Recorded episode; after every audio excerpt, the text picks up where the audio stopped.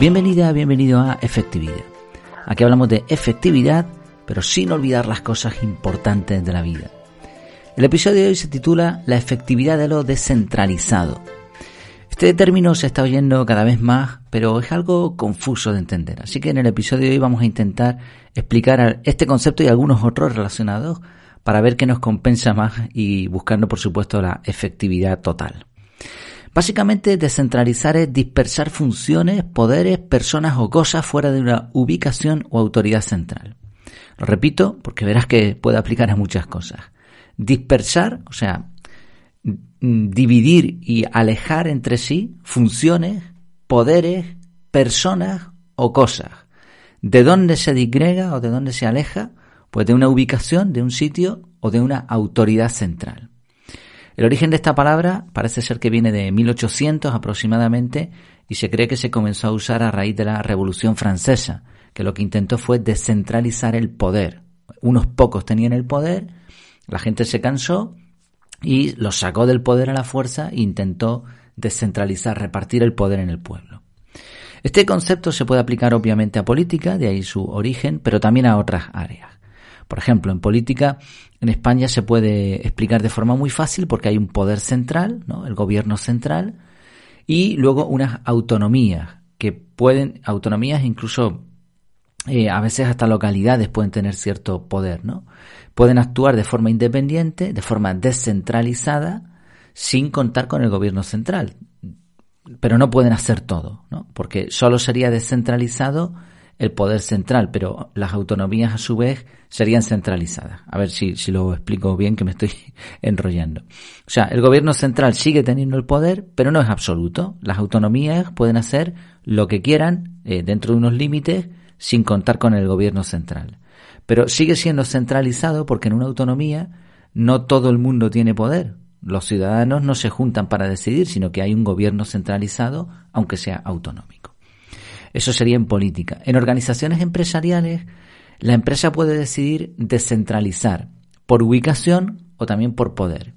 Por ejemplo, una empresa que está bastante descentralizada es Johnson Johnson, que tiene 200 equipos o 200 unidades de trabajo que funcionan de forma independiente. Obviamente no solamente hacen champú, sino que estas unidades se dedican a diferentes eh, objetivos o, o trabajos. Pero aún así sigue siendo centralizada porque tiene un CEO, tiene un jefe, tiene consejeros, tiene funciones centrales. Otro ejemplo que viene muy al caso de la descentralización son las criptomonedas. Se habla mucho de economía descentralizada porque no hay un grupo de personas eh, que deciden si se van a imprimir más o no billetes, el precio de los impuestos, la inflación, el IPC y un montón de, cosas más que funcionan en economía y que deciden unas personas en base a lo que sea. ¿eh? Bitcoin, mm, digamos que escapa a esta centralización porque funciona con un algoritmo. ¿Quiere decir esto que es inmutable el algoritmo? No del todo. El problema es que para que un cambio en Bitcoin se lleve a cabo, tendrían que ponerse a cabo, tendrían que ponerse de acuerdo, perdón, muchas personas, como mínimo más de la mitad o por lo menos más de la mitad del conjunto de monedas que hay en circulación, eh, o de nodos que, están en marcha, pues tendrían que decir, pues venga, vamos a hacer este cambio. Cosa que ha sucedido, ¿eh? o sea, Bitcoin no es inmutable como muchas personas piensan. Pero sí es descentralizado porque no hay nadie que lo esté gobernando. Eso funciona solo. Son las personas las que lo hacen trabajar.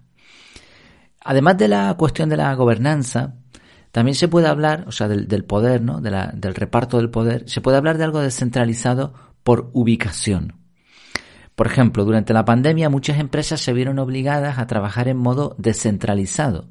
El jefe no estaba en la oficina y el subdirector en una oficina en el piso de abajo de un edificio y todos trabajando allí, sino que el jefe estaba en su casa porque no le dejaban salir y el director de recursos humanos estaba en su finca porque se había ido de vacaciones y le cogió la pandemia allí.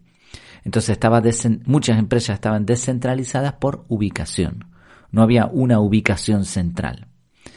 En el caso de Bitcoin la descentralización es doble porque existen nodos o mm, equipos de trabajo en todo el mundo que están ahí haciendo funcionar el algoritmo y funcionar de, forma totalmente autónoma, independientemente de que sea en, en China, bueno, que lo han intentado prohibir, pero sigue funcionando, en Rusia, en España o en donde sea. Además de la centralización, que, resumido quiere decir que algo está tiene un poder en el centro o está ubicado en el centro y de ahí se reparte, en vez de descentralizado, que sería en cualquier sitio o se gobierna desde muchos puntos, ¿no? Vale, además de la centralización y la descentralización, hay dos conceptos más que es bueno tener en cuenta y asociar. Porque el que algo sea descentralizado o centralizado mm, no tiene por qué ser ni bueno ni malo. Todo depende.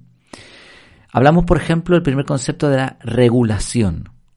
Por ejemplo, Bitcoin está muy descentralizado, pero súper regulado, porque tiene un código con unas reglas que no te puedes saltar. Aunque no haya nadie detrás vigilándolo. Pero como funciona por programación pura y dura, como diríamos algorítmicamente, tú no puedes hacer lo que quieras con Bitcoin. Tiene un código que se ha creado y con un diseño espectacular que ha tenido en cuenta muchas cosas y tú no puedes hacer lo que tú quieras con ese código. De hecho, al funcionar como blockchain, eso no puede ser eh, cambiado, ¿no? Lo que se hace en blockchain se queda para siempre, ¿no? no se puede modificar. Bueno, tendrían que ponerse de acuerdo todos los que tienen código de Bitcoin para modificar o para dar por válido un bloque que en realidad es incorrecto. Lo que no quiere decir que no se pueda modificar la cadena de bloques ¿eh? o bifurcar, pero bueno, ya entramos en temas técnicos. Otro concepto que hay que tener en cuenta, aparte de la regulación, es la privacidad. Es decir, ¿quién puede acceder a aquello que se gestiona? Lo contrario de privado es público. Y esto, creo que no hace falta explicarlo mucho. De todas formas, daré algunos ejemplos a continuación.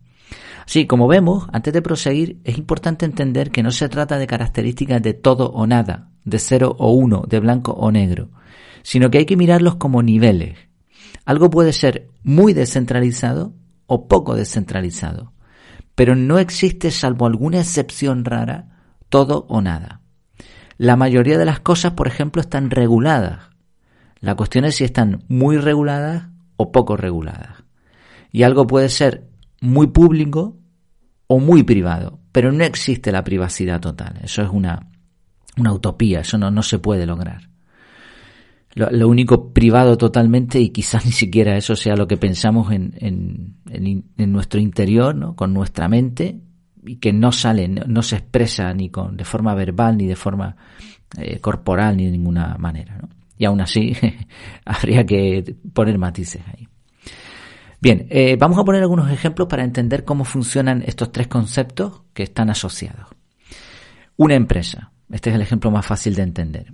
Una empresa está regulada por sí misma, por, los jefes, todas las empresas tienen su propia regulación, pero además está regulada por las eh, instituciones como puede ser el Estado, el gobierno. Una empresa es centralizada porque el poder lo tiene un grupo de personas, ¿no? De hecho, muchas empresas, eh, hasta multinacionales, tienen una central.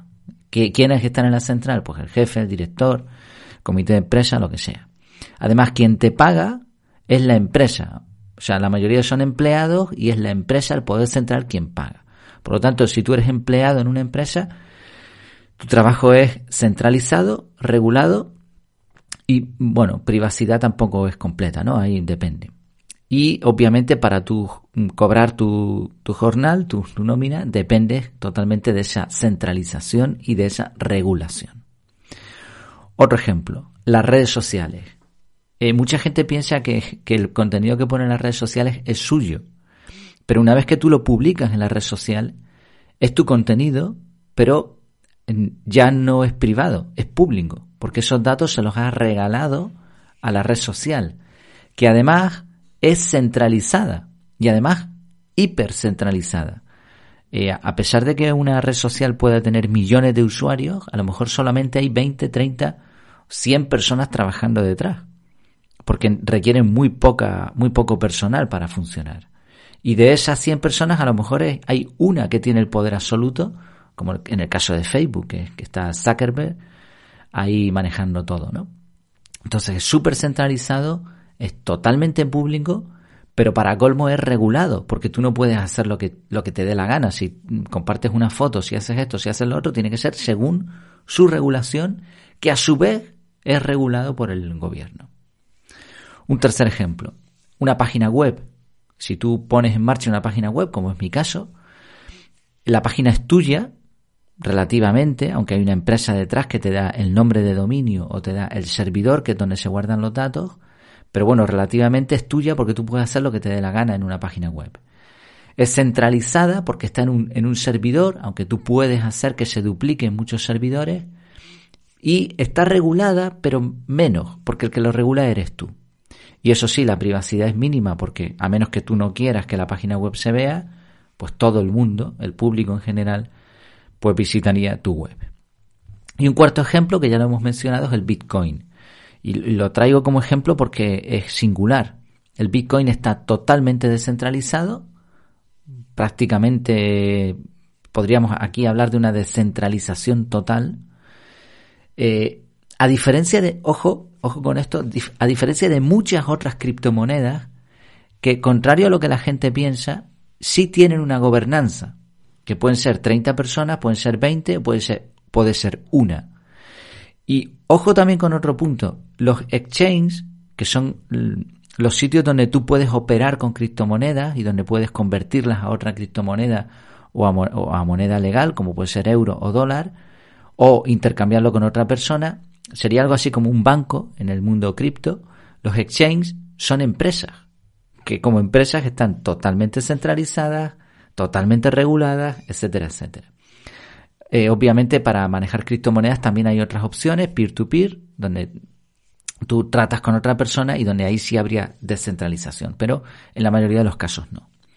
El Bitcoin así, digamos, está descentralizado, no como otras criptomonedas, como muchas otras, está regulado por algoritmos, está totalmente regulado y tiene una privacidad bastante alta. Tanto la privacidad es tanta que a pesar de los intentos de los gobiernos por controlar Bitcoin y otras criptomonedas, tú puedes seguir teniendo el control sin que nadie lo sepa. Y esto es un punto interesante porque al principio los gobiernos y muchas autoridades desdeñaban las criptomonedas como si fuesen una, una absoluta tontería. Sin embargo, ahora la Hacienda Española, por ejemplo, ya ha puesto en marcha protocolos para controlar tus criptomonedas. Y esto es una buena señal porque quiere decir que no era tan tonto eso, ¿no? Buena señal entre comillas, veremos. Sí, ya tenemos el concepto general, ya sabemos lo que es descentralizado, ya sabemos lo que es regulado y ya sabemos lo que es privacidad. Eso no hacía falta explicarlo mucho. Vale, llegamos al punto de la efectividad. ¿Cuál sería la combinación ideal? Bueno, ya habrás observado que hay que tener cuidado. No podemos dejarnos engañar por las supuestas ventajas de esto que llaman la descentralización, la desregulación, la privacidad absoluta. De hecho, la mayoría de las empresas que han intentado descentralizarse de alguna manera no lo han conseguido. ¿Por qué? Porque lograr que cientos o miles de personas trabajen eh, sin un grupo de control central, cada uno haciendo lo que quiera, con privacidad, etcétera, etcétera, eso no lleva a trabajar en equipo y trabajar en equipo y con una regulación es esencial para lograr objetivos grandes. Por lo tanto, la descentralización no es la panacea, no, no siempre lo mejor. En cuanto a la privacidad, fíjate que tiene una parte oscura.